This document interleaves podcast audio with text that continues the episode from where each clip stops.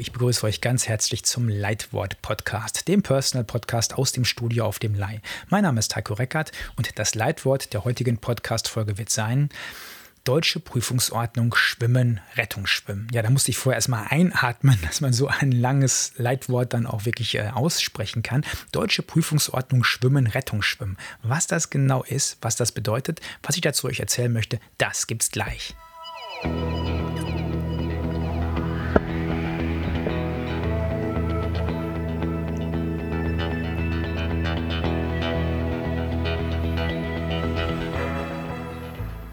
Ihr hört den Leitwort-Podcast und heute geht es hier um die deutsche Prüfungsordnung Schwimmen, Rettungsschwimmen. Was genau ist das? Also einige von euch werden sich vielleicht noch an ihre Kindheit erinnern, also die Älteren unter euch vielleicht noch. Die Jüngeren werden sich wahrscheinlich noch eher an die Kindheit erinnern, aber bei den Älteren ist es so, dass ihr vielleicht noch ein Abzeichen gemacht habt, ein Schwimmabzeichen, das sich Freischwimmer nannte.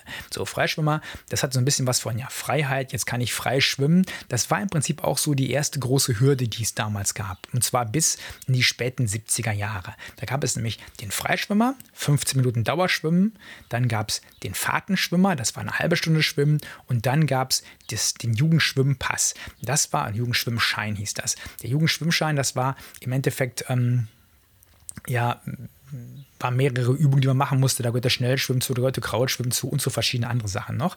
Und das war bis in die späten 70er Jahre die Prüfungsordnung. Dann hat man die überdacht, hat da gesagt, wir müssen da ein bisschen was ändern.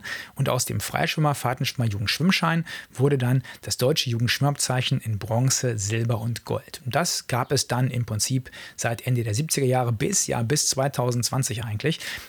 Da hat man nämlich gedacht, okay, wir müssen diese, diese Prüfungsinhalte so ein bisschen überarbeiten noch. Und das Ziel dahinter war, Schwimmen sicherer zu machen oder mehr sichere Schwimmer zu generieren. Das heißt also, den Kindern das beizubringen, was sie wissen müssen, damit sie sicher schwimmen können. Und das war nicht ganz so einfach, hm, weil da war die Frage, wie macht man das am besten, worauf legt man Wert? Und im Prinzip muss man sagen, es ist jetzt weniger Wert auf Schnelligkeit gelegt worden, sondern eher Wert auf Ausdauer. Hm, das heißt, es geht nicht darum, in kurzer Zeit sehr weit zu schwimmen, sondern es geht darum, in einer langen Zeit weit zu schwimmen. Und äh, das Ziel ist eben, sichere Schwimmer zu machen. Das ist das Ziel, war das Ziel, ist das Ziel, wird das Ziel sein. Das hat leider absolut gar nicht funktioniert. Dieser Schuss ist total nach hinten losgegangen, meiner Meinung nach. Und warum das der Fall ist, das erkläre ich euch gleich ein bisschen genauer.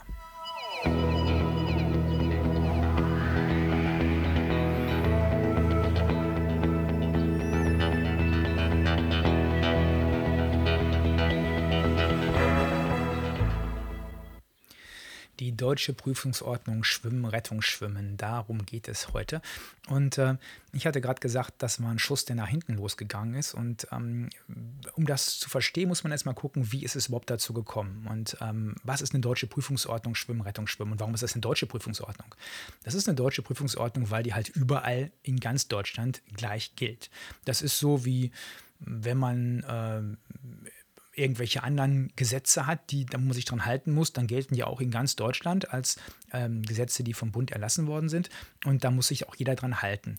Das Ziel von so einer äh, Prüfungsordnung ist eben, dass man wirklich in Bayern dann die gleichen Grundsätze hat bei den Prüfungen wie in äh, Niedersachsen oder in Schleswig-Holstein oder in äh, Sachsen-Anhalt oder sonst wo. Äh, dass es also nicht so ist wie zum Beispiel im schulischen Bereich, wo jedes Bundesland eigene Regeln hat und man sein Abitur in Bayern nicht unbedingt mit einem in äh, Nordrhein-Westfalen vergleichen kann. Und das ist das Ziel gewesen, die Prüfungsordnung in ganz Deutschland gleichzuhalten. Das Kind, was in Bayern sein Bronzeabzeichen macht, das kann genauso gut in Niedersachsen dann weiter schwimmen, weil es eben eine gleichmäßige Grundlage gibt, die eingehalten werden muss an Leistung. Und mh, das ist etwas, was eben leider nicht funktioniert, was wahrscheinlich noch nie funktioniert hat, weil es immer mal den einen oder anderen gibt, der das ein bisschen lockerer auslegt, der sagt, ja gut, okay, also komm, du bist nur acht Meter getaucht und nicht zehn, macht nichts da, du bist ja sonst, kannst du ja ganz gut schwimmen, dann ignorieren wir das einfach mal. Das hat es immer schon gegeben, ist aber nach meinem persönlichen Eindruck in den letzten Jahren, seitdem die neue Prüfungsordnung raus ist, ganz massiv hm, hat das zugenommen. Das heißt, wir haben viel, viel, viel, viel mehr Menschen oder Prüfer, die sagen, komm, ist viel zu schwierig mit den neuen Regeln, lassen wir. Du kriegst ja einen Stempel auch in deinen Ausweis, wenn du nicht ganz so gut gewesen bist. Ich weiß ja, du kannst so einigermaßen schwimmen. Und das ist eben nicht der Sinn gewesen, den diese Prüfungsordnung ähm, sich vorgenommen hat oder denn das Ziel wird damit nicht erreicht, die, das diese Prüfungsordnung hatte. Denn Ziel war ja, bessere Schwimmer zu machen. Wir gucken uns jetzt zunächst mal an, wie es dazu gekommen ist, dass es diese Prüfungsordnung gibt, beziehungsweise was die Ziele waren. Und die Kernbotschaften dieser neuen Prüfungsordnung sollten im Prinzip sein, alle Schwimmabzeichen entsprechen den Kriterien des sicheren Schwimmens. Da muss man ganz klar sagen, das sind Schwimmabzeichen und es gibt noch ein Abzeichen, ein vorbereitendes Abzeichen auf, Schwimm, auf das Schwimmen, das ist eben das Seepferdchen. Das gab es zum Beispiel zu meiner Zeit noch gar nicht. Also bei mir war die erste große Prüfung Bronze oder beziehungsweise Freischwimmer. Heute gibt es eben diese vorbereitende Sache, das Seepferdchen und dann die ganzen Schwimmprüfungen Bronze, Silber, Gold. Dann hat man gesagt, okay, wir fassen das, den deutschen Schwimmpass und den deutschen Jugendschwimmpass zusammen. Es gab in der Tat vor, vorher, also vor 2020, gab es im Prinzip zwei verschiedene Schwimmpässe, nämlich einmal den deutschen Jugendschwimmpass, den eben alle Jugendlichen bis 18 Jahren machen konnten in Bronze, Silber, Gold. Und dann gab es für die Erwachsenen, also für die ab 18-Jährigen, nochmal ein extra Abzeichen in Bronze, Silber, Gold, das ganz andere Disziplinen hatte. Und da hat man sich gesagt, nee, okay, das packen wir jetzt in ein Abzeichen zusammen. Das heißt, der deutsche Jugendschwimmpass ist quasi vom Namen her aufgelöst worden, heißt jetzt deutscher Schwimmpass in Bronze, Silber, Gold. Aber die, äh, die Inhalte, die zu schwimmen sind, die sind größtenteils vom deutschen Jugendschwimmpass übernommen worden. Das heißt also eigentlich ganz, ganz groß umgewöhnen mussten sich natürlich alle Erwachsenen. Und ähm, das ist eben das, was ähm, was viele schon gar nicht verstanden haben, also dass, dass man das jetzt zusammengelegt hat, ne? Ähm, weil bei den Erwachsenen war es so, dass zum Teil abhängig vom Alter die Übungen ein bisschen einfacher wurden. Also klar, wenn ich mit 85 so ein Abzeichen machen will, dann schwimme ich wahrscheinlich nicht mehr so schnell wie ein 25-Jähriger. Und das hatte man damals ein bisschen mit berücksichtigt. Das ist jetzt auch gestrichen. Es gelten also für alle die gleichen Regeln. Das heißt also, egal ob ich 5 oder 95 bin, ich muss die gleichen Dinge schwimmen. Wobei ich jetzt auch noch nicht so viele 95-Jährige erlebt habe, die jetzt eben ihr, ähm, ihr Abzeichen machen wollten. Von daher bin ich mal gespannt. Ähm, jetzt ist aber die Frage, wer, wer entscheidet das eigentlich? Und da gibt es eben ein ganz, ganz großes Missverständnis. Das große Missverständnis ist nämlich, dass die DLRG die Prüfungsordnung macht. Punkt. Also immer, wenn sich jemand über die Prüfungsordnung aufregt, mich eingeschlossen, ja, ich reg mich auch darüber auf, aber ich bin nicht so, dass ich sage, ach, das war die böse DLRG, die so einen Scheiß gemacht hat, sondern man muss ganz klar sagen, die DLRG ist einer der Verbände, die sich im Bundesverband zur Förderung der Schwimmausbildung zusammengetan haben. Der Bundesverband zur Förderung der Schwimmausbildung, kurz BFS, ähm, das ist eben ein Zusammenschluss, der diese Prüfungsordnung sozusagen ja, gemeinsam entworfen hat, also gemeinsam verbrochen hat, er sich fast gesagt. Und in diesem Zusammenschluss, äh, also in den Bundesverband zur Förderung der Schwimmausbildung im BFS, da sind eben verschiedene Verbände zusammengefasst. Und da, dabei sind eben neben der DLRG der Arbeiter-Samariter-Bund, der Bundesverband Deutscher Schwimmmeister, das Deutsche Rote Kreuz, der Deutsche Schwimmverband, der Deutsche Turnerbund und der Verband Deutscher Sporttaucher. Und die alle zusammen, die haben eben diese Prüfungsordnung sich sozusagen vorgenommen, haben gesagt, da müssen wir was ändern, da müssen wir was ein bisschen neuer machen. Und äh, das Ganze ist dann abgesegnet worden mit der Kultusministerkonferenz. Die haben nämlich dann sich zusammengesetzt und haben gesagt, okay, wir machen das, dass eben in ganz Deutschland überall gilt diese Prüfungsordnung. So gesehen ist also, wenn man irgendjemanden jemand da in den Hintern treten will, weil das so ein Mist ist, diese Prüfungsordnung, dann kann man das zunächst mal beim äh, Bundesverband Deutscher, beim, Bundesver beim Bundesverband zur Förderung der Schwimmausbildung machen. Da ist eben auch der Bundesverband der Schwimmmeister mit dabei, hm, dass dieser BFS jetzt zufällig auch im Bad Nendorf sitzt, also in den Räumen der DLRG, ist natürlich dann schon wieder äh, so, dass viele Leute das gar nicht mehr trennen, sagen, komm, BFS ist ja sowieso DLRG, ist aber eben auch nicht so. Und man kann natürlich auch im zweiten Schritt noch sagen, gut, okay, die Kultusministerkonferenz, die hätte vielleicht ein bisschen was daran ändern können, aber alle sind eben dem großen Ziel, ähm, haben sich im großen Ziel verschrieben, Schwimmen sicherer zu machen. Und im Endeffekt ist das ja auch ein total toller ja, Ansatz dafür. Also die, die Ziele sehe ich ein und die Ziele finde ich auch total gut, aber erreichen kann man sie auf diese Art und Weise leider nicht. Und warum das der Fall ist, das schauen wir uns gleich noch ein bisschen genauer an.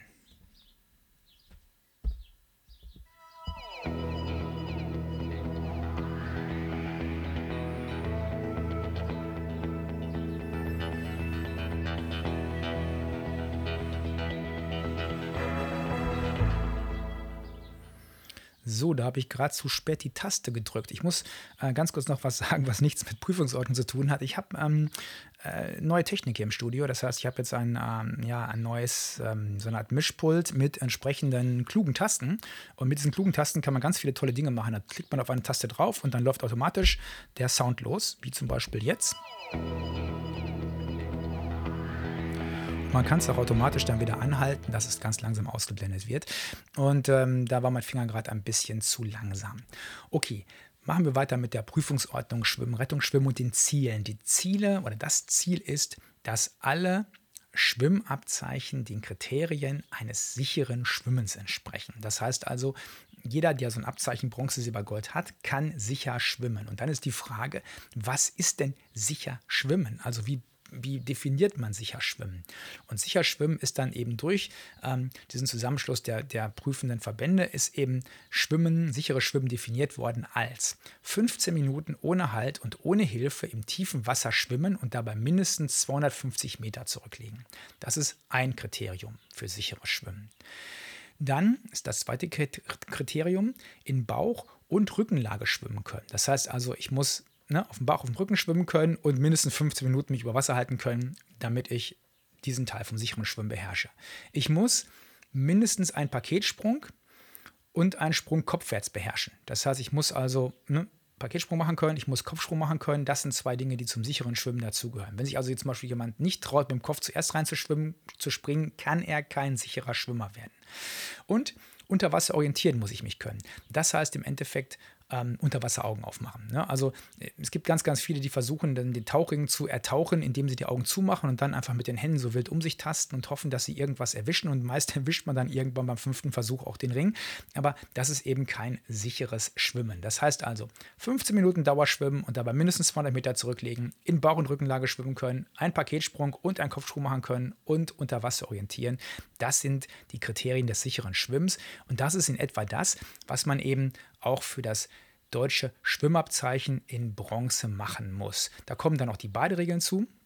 Das heißt also, ähm, man muss ja Baderegeln können. Die muss man spannenderweise auch schon beim Seepferdchen mittlerweile können. Hm, aber eben auf jeden Fall dann beim Bronze. Und das ist sozusagen das, was eben als Rahmen für sichere Schwimmen gilt.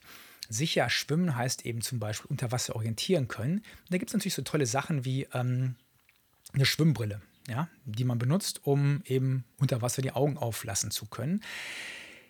Hilfsmittel waren schon immer in der deutschen Prüfungsordnung verboten. Das heißt, ähm, man durfte keine Hilfsmittel benutzen, um eben diese, diese Prüfungsleistung abzulegen. Dann ist jetzt immer die Frage gewesen, was ist ein Hilfsmittel? Also ist, wenn ich einen Ganzkörperanzug trage, der so wie Haifisch, äh, wie so eine Haifischhaut ist, der einen schneller macht, ist das ein Hilfsmittel. Gab es mal vor Ewigkeiten Diskussionen darüber, als das bei ähm, Weltmeisterschaften und Olympischen Spielen dazu kam, dass die Schwimmer eben Ganzkörperanzüge trugen, weil die ein bisschen schneller machten. Und ähm, da hat man dann überlegt, ist das sinnvoll? Darf man das, darf man das nicht? Hm die, diese Art von Hilfsmittel werden natürlich nicht beim Schwimmabzeichen Bronze benutzt. Aber es gibt natürlich andere Sachen. Ne? Hm, klar, also ich sag mal, ein Brett darf ich nicht benutzen, um die 200 Meter zu schwimmen. Ich muss ohne Auftriebshilfen schwimmen. Ähm, und die, die, das Kernproblem war immer das, ist eine Schwimmbrille ein Hilfsmittel oder nicht. Ähm, also, als ich schwimmen gelernt habe, bin ich ganz, ganz viel getaucht und ohne Brille, bis sich dann meine Augen entsprechend gemeldet haben und äh, meine Mutter mit mir zum Augenarzt gegangen ist und der hat dann gesagt, also entweder das Kind trägt jetzt eine Schwimmbrille oder es hört auf zu schwimmen. Weil so geht es halt nicht mehr, das ist dann, Augen sind entzündet, das kann man so nicht, kann man so nicht lassen. Also habe ich dann damals meine Schwimmbrille aufgesetzt. Die trage ich heute immer noch. Ähm, ganz einfach deswegen, weil wenn man 1000, 2000, 3000 Meter am Stück schwimmt und hat keine Brille auf, dann sieht man nachher im chlorigen Wasser, ja, dann sehe ich immer so Regenbogen. Das ist dann so ein bisschen unglücklich und das brennt in den Augen. Also es ist dauerhaft sicherlich sinnvoll, eine Schwimmbrille zu tragen, wenn man schwimmt.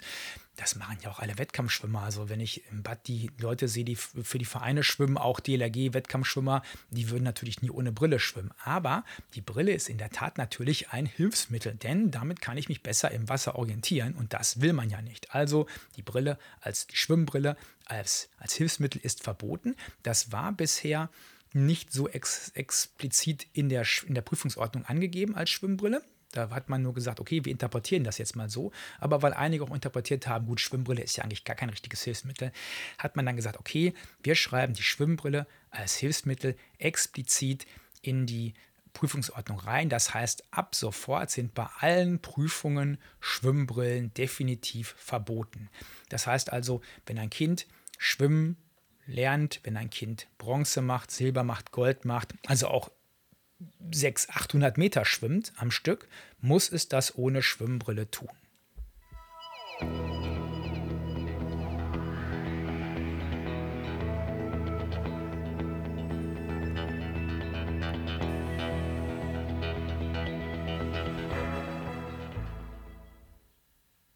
So, wir schauen uns jetzt mal ein bisschen genauer die einzelnen Prüfungsordnungsinhalte an, also die einzelnen Abzeichen. Und das erste Abzeichen, was letztlich mh, hm, ja, eine Vorbereitung auf Schwimmen ist, das ist das Seepferdchen.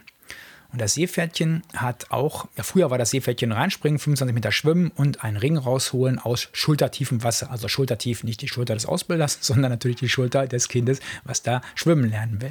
Heute ist es ein bisschen umfangreicher geworden und das ist sozusagen so der erste Kernpunkt, wo ich sage, ja, da hat die Prüfungsordnung übers Ziel hinausgeschossen. Zunächst mal, was beim Seepferdchen Voraussetzung auch ist, ist das, ähm, die Kenntnis von Baderegeln. Gut, auch wenn das Kind noch nicht lesen kann, das kann man natürlich auch bildlich machen, dem Kind erklären. Es kann versuchen, das irgendwie ähm, zu erklären. Also Baderegeln muss das Kind auf jeden Fall auch können. Und dann gibt es in der Tat was Neues. Neu gilt oder jetzt aktuell ist vorgesehen Sprung vom Beckenrand mit anschließendem 25 Meter Schwimmen in einer Schwimmart in Bauch- oder Rückenlage. Hm, bisher war nur 25 Meter Schwimmen dann drin äh, als Prüfungsordnungsinhalt. Das heißt, Schwimmen war, naja, auch Hundeschwimmen. Ne?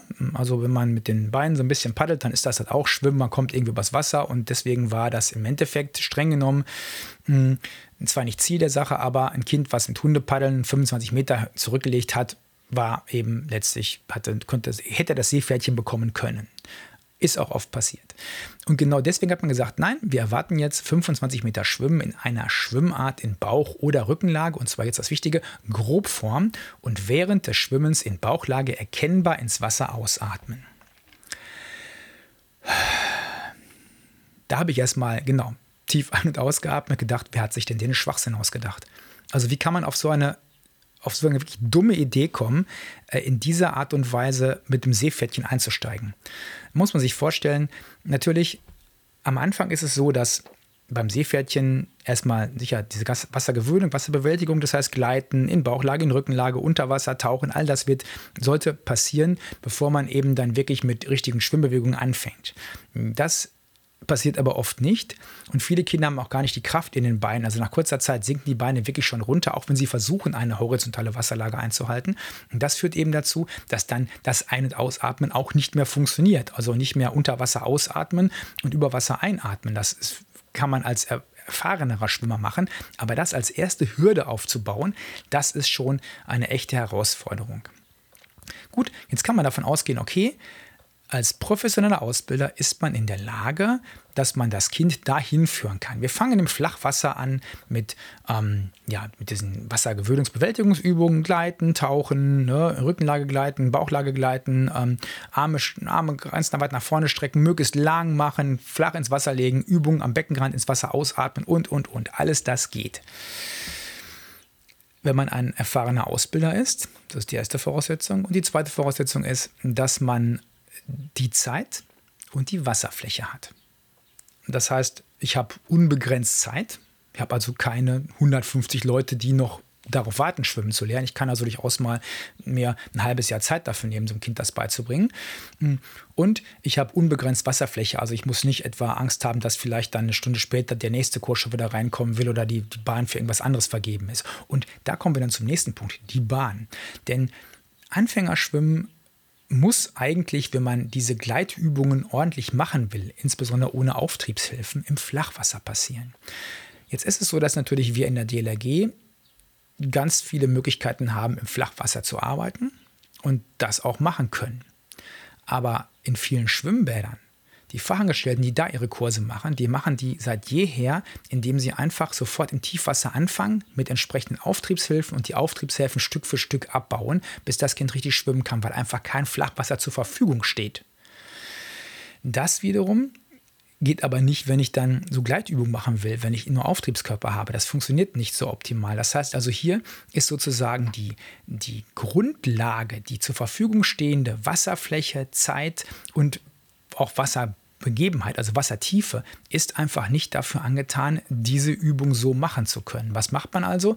Man äh, ja, müsste theoretisch im Tiefwasser alle Kurse erstmal einstampfen, sagen, okay, wir machen die ersten fünf Stunden Flachwasser, hm, aber das ist ein bisschen blöd, wenn man eben dann ähm, Schwimmkurse macht und dann ist aber nebenher noch was, noch eine andere Gruppe in dem Flachwasserbereich. Vielleicht hat man noch gar nicht so viel Flachwasser, dass man das machen könnte. Also alles ganz schwierig.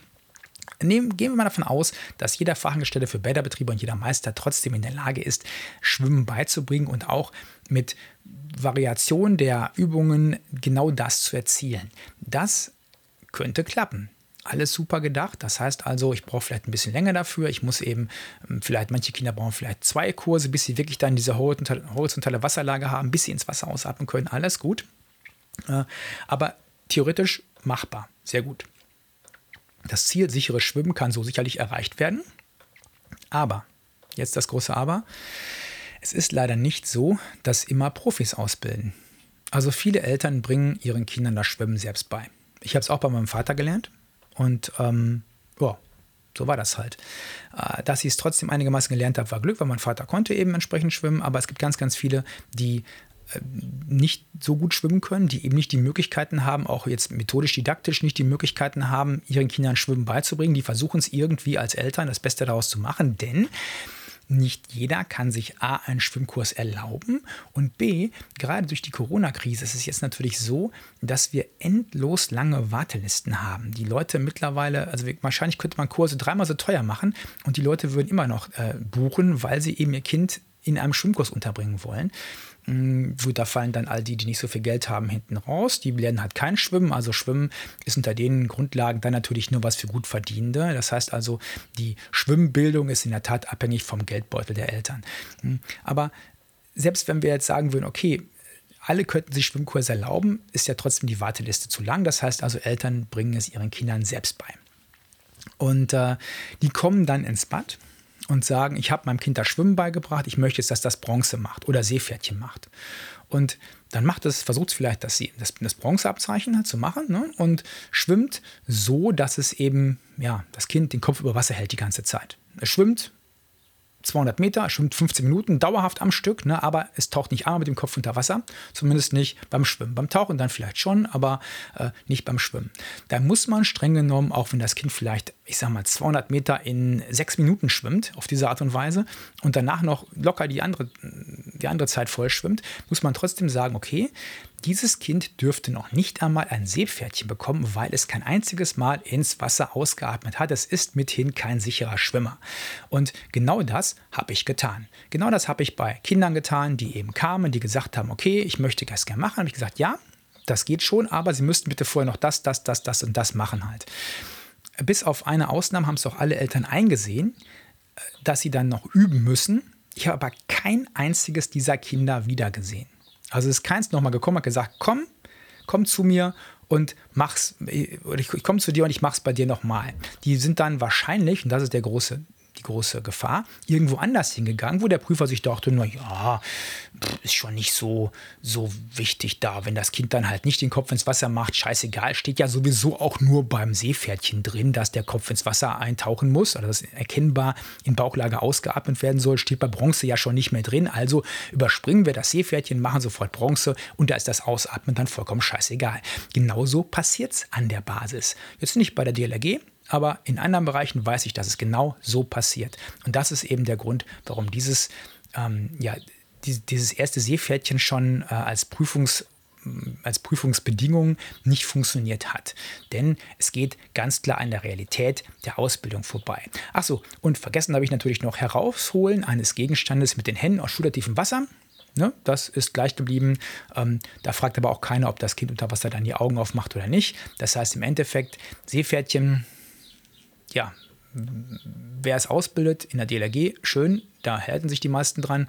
Aber in anderen Bereichen pfeifen die äh, anderen Prüfer darauf, ob denn das ins Wasser ausgeatmet werden soll, ja oder nein. Und deswegen ähm, ist es ziemlich egal. Äh, die Schwimmvereine machen es noch anders, die sagen sich, na gut, okay, wir schenken uns das Ausatmen sowieso, wir machen einfach Schwimmen in Rückenlage. Das heißt, die schwimmen 25 Meter auf, auf dem Rücken, irgendwie, so mit Arme rudern und kommen dann an und dann können sie eben ihr Seepferdchen bekommen. Dass die dann natürlich nicht schwimmen können, im Sinne von, dass sie mal Bauch, also auf dem Bauch liegen, Brustschwimmen machen, das ist was anderes. Aber sie haben ihr Seepferdchen, indem sie 25 Meter auf dem Rücken durchs Becken gepaddelt sind. Das kann auch nicht Sinn dieser Regelung gewesen sein. Aber ja, die Schwimmvereine sind genau der Grund, warum diese Regelung so in die Prüfungsordnung reingekommen ist. Denn ähm, da wird Rückenschwimmen durchaus als erste Schwimmart hier und da gelehrt und da stehen die auch voll hinter, spannenderweise. Genauso wie in anderen Ländern Kraulschwimmen als erste Schwimmart gelehrt wird. Da gibt es dann einige, die sagen, also Brustschwimmen als erste Schwimmart ist wirklich so dumm zu, auszubilden, dass man es gar nicht erst anfangen sollte. Ich persönlich bin eher der Fan von, wir lernen erstmal Brustschwimmen und dann die anderen Schwimmarten, aber wie gesagt, da gibt es x verschiedene andere Meinungen zu. Tatsache ist aber, dass Seepferdchen in dieser Art im Prinzip fast nirgendwo so ausgebildet wird, sondern die allermeisten, die ich getroffen habe, sehen das viel, viel lockerer.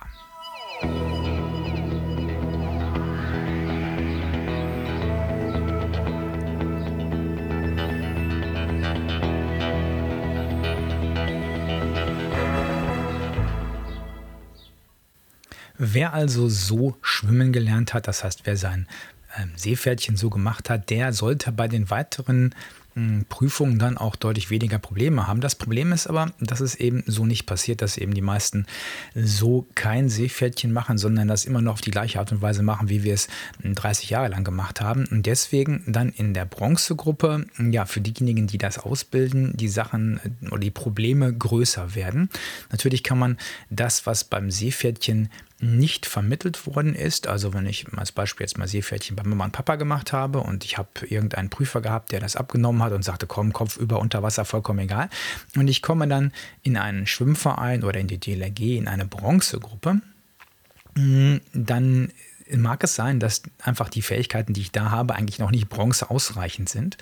Und ähm, ja, dass man da dann auch scheitert. Oft ist es aber so, dass die einfach gar nicht in den Verein gehen. Das kostet Geld. Die Gruppen sind auch übervoll im Allgemeinen. Also man kriegt nicht sofort einen Platz in irgendeinem Verein, wenn man sagt, ich möchte jetzt gerne ähm, da in den Verein und da Bronzekurs ähm, machen. Und dann ist eben die Frage, hm, was machen die? Ja, die gehen natürlich dann so privat weiterhin schwimmen, üben ein bisschen und kommen dann irgendwann mit kaum besserer Schwimmtechnik dazu und sagen, ich möchte jetzt Bronze machen und schaffen das dann möglicherweise auch, aber eben immer noch ohne richtig schwimmen zu können. Gucken wir uns jetzt mal die Bronzeregeln ganz kurz an. Ähm, Im Prinzip habe ich schon gesagt, Bronze ist das Abzeichen für sicheres Schwimmen. Also wer Bronze hat, der sollte eigentlich sicher schwimmen können. Und ich hatte schon gesagt, was die Kriterien eines sicheren Schwimmens sind. Neben den Baderegeln, die man für Bronze auch haben muss, muss man eben noch Folgendes erfüllen. Man muss zunächst mal einen Sprung kopfwärts vom Beckenrand machen und dann 15 Minuten schwimmen. In dieser Zeit muss man mindestens 200 Meter zurücklegen. Davon 150 in Bauch- oder Rückenlage in einer erkennbaren Schwimmart, da ist es also wieder, ne? erkennbare Schwimmart, also kein Hundepaddeln, und 50 Meter in einer anderen Körperlage.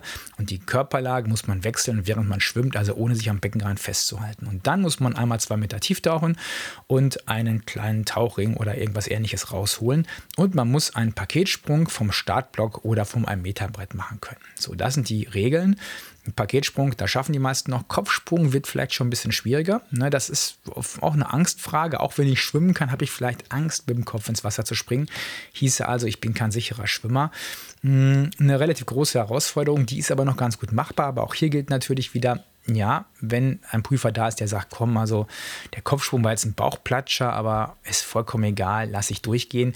Dann hat man wieder Halbschwimmer oder Kinder, die das eigentlich nicht leisten, was in den Prüfungsbedingungen vorgegeben ist, die aber trotzdem das Abzeichen haben. Also letztlich muss man sagen, das Bronzeabzeichen ist, wenn man sich die aktuellen Prüfungen anschaut, wie sie in der Praxis in den Bädern passieren, ist das Bronzeabzeichen nicht ein sicherer Hinweis dafür, dass das Kind schwimmen kann. Ich habe ganz, ganz viele Kinder gesehen, die Silber machen wollten und die im Prinzip nach der aktuellen Prüfungsordnung einen Seepferdchenkurs, also einen Anfängerschwimmkurs hätten machen müssen von dem, was sie können. Und gut, okay, ich sehe auch viele ältere Leute schwimmen, ähm, die ja sich zu schade sind, dass ihre Frisur nass wird. Auch das ist ja letztlich kein Brustschwimmen, also eigentlich unsichere Schwimmer. Ähm, also kein Kriterium eines sicheren Schwimmens, aber das kann man natürlich der etwas älteren Dame, die sich ihren Lockenkopf da krampfhaft über Wasser hält, das kann man ihr natürlich nicht sagen. Also Bronze sollte sicheres Schwimmen beinhalten, aber ja, ist eben ähm, nicht wirklich unbedingt ein Kriterium für sicheres Schwimmen, leider. Hm, wer Bronze mit einem schlechten Schwimmstil noch schafft, der wird dann spätestens bei Silber allerdings scheitern. Da gilt auch beide Regeln und dann kommen auch dazu die, das Verhalten zur Selbstrettung. Das heißt, Verhalten bei Erschöpfung, wie mache ich, was mache ich, wenn ich Krämpfe habe und, und, und. Diese Dinge werden dann sozusagen als Ergänzung zu den beiden Regeln auch vermittelt und dann muss man Folgendes machen. Man muss auch wieder hier Sprung kopfwärts vom Beckenrand machen und dann 20 Minuten schwimmen. In dieser Zeit muss man mindestens 400 Meter zurücklegen, davon 300 im Bauch oder Rückenlage in der erkennbaren Schwimmart wieder und 100 in einer anderen Körperlage. Und auch hier gilt wieder, während des Schwimmens die Körperlage wechseln, also nicht am Bahn, am Beckenrand festhalten und dann umdrehen. Und man muss jetzt hier zweimal tief tauchen von der Wasseroberfläche und jeweils einen Gegenstand herausholen. Gut, wer es einmal schafft, wird es auch zweimal schaffen, von daher ist das, glaube ich, nicht die große Herausforderung.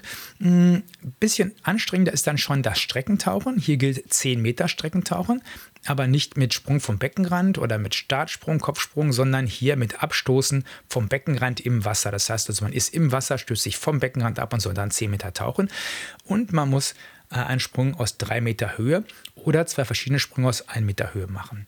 Hm, der Sprung aus 3 Meter Höhe war für viele schon eine Herausforderung, weil, also ich sag mal, man kann auch gut schwimmen, ohne dass man vom 3-Meter-Brett springen kann. Und ich habe durchaus den einen oder anderen getroffen, der, der gut schwimmen konnte, auch rettungsschwimmerisch gut schwimmen konnte und den es trotzdem immer eine riesige Überwindung gekostet hat, vom 3-Meter-Brett zu springen. Ich persönlich nehme mich da gar nicht aus. Also ich bin auch schon vom Fünfer gesprungen, aber ich mache das wirklich nur, wenn ich meinen Rettungsschwimmschein wiederhole. Ich würde das also nicht aus irgendwelchen ähm, Spaßfaktoren heraus oder so machen. Und da gibt es dann durchaus den einen oder anderen, der sagt, ja, also das äh, traue ich mich einfach nicht.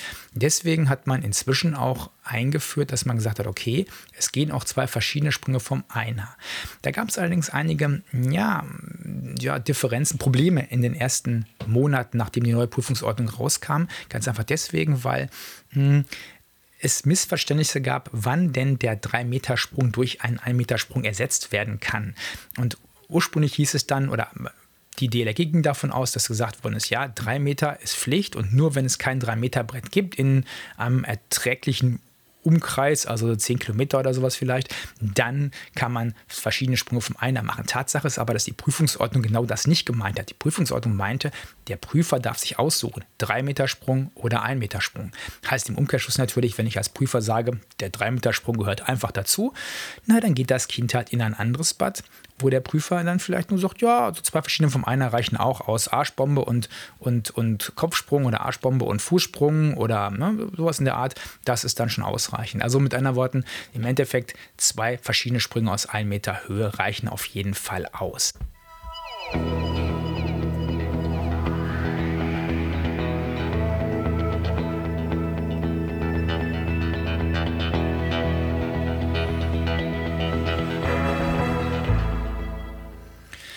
So, und dann, wenn man das äh, silberne Abzeichen geschafft hat, also das deutsche Schwimmabzeichen in Silber, dann geht es zum deutschen Schwimmabzeichen in Gold. Mhm, da war es bisher immer so, dass Kinder, die ähm, noch keine Neuen waren, das nicht machen durften. Da gibt es natürlich viele Kinder, die neun sind, die können es trotzdem nicht machen, weil sie einfach nicht der schwimmerischen, also die schwimmerische Fähigkeit dazu haben. Aber es gab auch viele Kinder, die waren schon eben sieben, acht und hätten das schon machen können, aber äh, konnten das eben nicht machen, weil sie noch nicht das nötige Alter hatten. Das ist gestrichen worden. Also man kann in der Tat das deutsche Schwimmabzeichen, was ehemals deutsches Jugendschwimmabzeichen war, in Gold in jedem Alter machen. Also im Prinzip mit sechs. Was muss man tun, damit man das schafft? Baderegeln. Und dann auch wieder zum Thema Selbst- und Fremdrettung. Die Selbstrettungssachen, die waren ja schon bei Silber vorhanden. Jetzt kommen noch Fremdrettungsinhalte dazu. Das heißt also Hilfe bei Badeboots, Eisunfällen, all das gehört im Prinzip zur Ausbildung mit dazu. Das ist schon so ein bisschen was, was auch in den rettungsschwimmischen Bereich natürlich schon reingeht. Und dann Sprung kopfwärts vom Beckenrand, das kennen wir schon, und 30 Minuten schwimmen und in dieser Zeit mindestens 800 Meter zurücklegen. Davon 650 in Bauch- oder Rückenlage in einer erkennbaren Schwimmart, wir können das, und dann 150 Meter in einer anderen Körperlage. Und dann auch hier gilt wieder Wechsel der Schwimmart auf der Bahn, also ohne Festhalten am Beckenrand. Und ähm, was immer schon dabei war, ist, man muss einen Startsprung machen und 25 Meter Kraul schwimmen. Das ähm, ja, ist schon immer Standard gewesen, heißt also, ähm, man muss im Prinzip ähm, ja, eine weitere Schwimmart lernen, wenn wir davon ausgehen, dass man jetzt nicht Kraulschwimmen als erste Schwimmart gelernt hat. Dann geht es weiter mit dem 50 Meter Brustschwimmen in höchstens, genau, höchstens einer Minute 15 Sekunden. Früher war das nur eine Minute 10 Sekunden, also 70 Sekunden. Da hat man ein bisschen mehr Zeit gegeben, weil nach wie vor oder im Prinzip gilt, was ich gesagt habe, es geht weniger auf Geschwindigkeitsoptimierung, es geht eher um die Ausdauer. Und deswegen ähm, hat man gesagt, gut, okay, für die 50 Meter habt ihr halt ein bisschen mehr Zeit. Also Startsprung, 50 Meter Brustschwimmen in höchstens 15 Minuten. Hm ja, in höchstens, nein, höchstens einer Minute 15, einer Minute 15 Sekunden, nicht 15 Minuten, sondern einer Minute 15 Sekunden. Ähm, dann 50 Meter Rückenschwimmen mit Grätschwung ohne Armtätigkeit oder Rückenkraulschwimmen. Das ist auch eine Schwimmart, die verlangt wird. Dann haben wir 10 Meter Streckentauchen, das waren mal 15 Meter, daraus sind jetzt 10 Meter geworden, aber aus der Schwimmlage heraus, das heißt ohne sich irgendwo abzustoßen. Heißt also, auf so einer 25 Meter Bahn schwimme ich 15 Meter bis zu einem bestimmten Punkt, tauche da dann ab und tauche bis zum Ende der Bahn durch. Das ist natürlich ein bisschen schwieriger, wenn man aus der Schwimmlage heraus abtauchen muss. Man kann sich nicht abstoßen, man kann nicht gleiten. Also die ganzen hm, Möglichkeiten, die man hat, um den, den, äh, den Tauchbereich zu verlängern, ähm, hoher Absprung oder äh, passender Absprung, gute Gleitphase, das ist alles etwas, was man dann nicht mehr machen kann. Dann muss man dreimal zwei Meter tief tauchen ähm, und jeweils einen Gegenstand, also einen Tauchring herausholen. Und hier gibt es auch eine Zeitbegrenzung. Innerhalb von drei Minuten hat das zu passieren. Und ähm, auch hier gilt wieder ein Sprung aus drei Meter Höhe oder zwei verschiedene Sprünge aus ein Meter Höhe. Hm, das äh, ist genau das gleiche wie bei Silber auch. Und ähm, gut, wer Silber geschafft hat, der wird ja auch dann Gold den Sprung vom 3-Meter-Brett schaffen. Und dann gibt es noch das erste, was so ein bisschen zu tun hat mit auch ähm, Rettungsschwimmen, nämlich Transportschwimmen. 50 Meter Transportschwimmen, schieben oder ziehen, das ist die Voraussetzung. Und dann hat man im Prinzip ähm, ja, seine, ähm, seine Goldprüfung bestanden.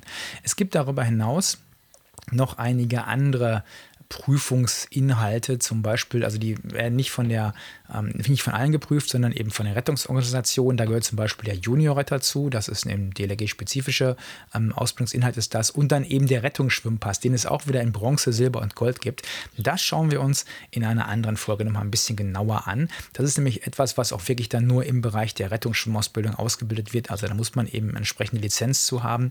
Die Ausbildung oder die Abnahme von Schwimmabzeichen, also vorbereitende Schwimmabzeichen, Seepferdchen und dann Schwimmabzeichen Bronze, Silber, Gold. Das können in der Tat eben auch Sportlehrer machen, das können auch äh, verschiedene andere Lizenzinhaber machen. Die Rettungsschwimmerausbildung setzt in der Tat voraus, dass man eben auch eine Lizenz als Rettungsschwimmausbilder hat, also eine Prüfungslizenz, entweder von der DLRG oder auch von der Wasserwacht. Also alle, die, die Rettungsschwimmer ausbilden, die haben entsprechende Regelungen, in denen sie klar definieren, was man haben muss, damit man eine Rettungsschwimmausbildung machen darf.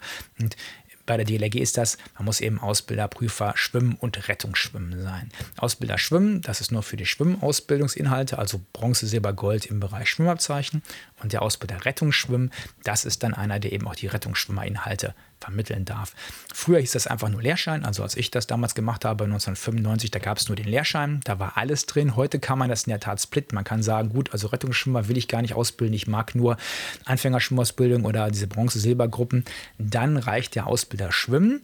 Wenn ihr es so machen wollt, dass ihr wirklich alles ausbilden können dürft, dann müsst ihr in der Tat den Lehrschein der DLRG haben. Damit dürft ihr dann alles ausbilden. Aber da gucken wir uns das noch ein bisschen genauer in einer weiteren Folge mal an. Für heute soll es erstmal ähm, das gewesen sein. Ich hoffe, dass jetzt ein bisschen klarer geworden ist, was denn die deutsche Prüfungsordnung Schwimmen, Rettung, Schwimmen ist, also zumindest der schwimmerische Teil davon. Hm, ihr habt es wahrscheinlich rausgehört, ich bin kein besonders großer Fan dieser Prüfungsordnung und ähm, das Problem dabei ist, dass man eigentlich bei Dingen, die schlecht sind, sie verbessern sollte. Wenn ich also jetzt eine Prüfungsordnung habe, die so schlecht ist wie die aktuelle, hm, weil sie am Ziel vorbeischießt, weil sie eben einfach erwartet, dass alle genau danach ausbilden, was aber nicht der Fall ist, hm, dann sollte man sie irgendwann verbessern. Das wird aber sicherlich nicht passieren. Ganz einfach aus, aus zwei Gründen. Einmal, so eine Neufassung der Prüfungsordnung dauert elendiglich lange. Also auch dieser Blaudruck für diese Prüfungsordnung lag einige Jahre äh, in Regalen und wurde wieder raus und reingeschoben und das hat Ewigkeiten gedauert. Hm, aber der, der wirklich wichtige Grund ist der, dass es natürlich so ist, dass die Notwendigkeit nicht gesehen wird bei denen, die es entscheiden können. Warum? Naja, weil die Prüfungen nach wie vor abgenommen werden. Das heißt, es gibt nach wie vor wahrscheinlich genauso viele Schwimmprüfungen wie bevor die neue Prüfungsordnung rauskam, beziehungsweise wenn es jetzt weniger gibt, hat das eben erstmal natürlich mit Corona zu tun und vielleicht demnächst auch mit, äh, mit Bäderschließungen durch, durch Energieprobleme. Hm, aber erstmal primär nicht unbedingt mit den Inhalten der Prüfung. Zumindest ist das der erste Eindruck, den man gewinnen kann. Warum ist das so? Naja, weil ja eben ganz, ganz viel an ganz, ganz vielen Orten gar nicht nach Prüfungsordnung ausgebildet wird, sondern eben nach der alten Ordnung. Man ignoriert einfach das Neue.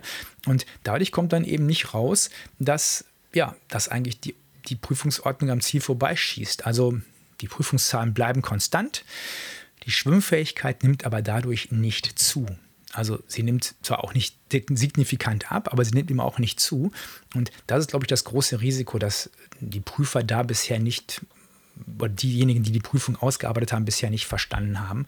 Und ich würde hoffen, dass da der eine oder andere einfach mal nachdenkt und sich überlegt, okay, kann es sinnvoll sein, eine Prüfungsordnung zu machen, an die sich ich würde mal schätzen, jetzt bestimmt 50 Prozent der Prüfer absolut gar nicht halten, weil sie sie für unsinnig erachten.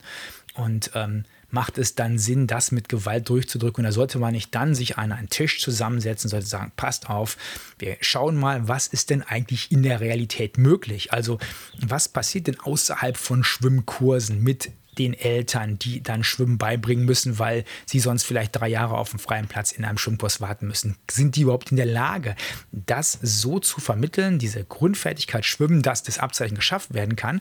Und wenn das nicht der Fall ist, dann muss man fragen, okay, macht es dann Sinn, höhere Hürden aufzubauen, damit die das auch schaffen? Oder sollte man vielleicht besser sagen, okay, wir versuchen das Level etwas zu senken, also einen kleineren Einstieg zu schaffen oder vielleicht auch mehr Abzeichen zu machen, also mehr Zwischenschritte zu machen? um das eben zu erreichen.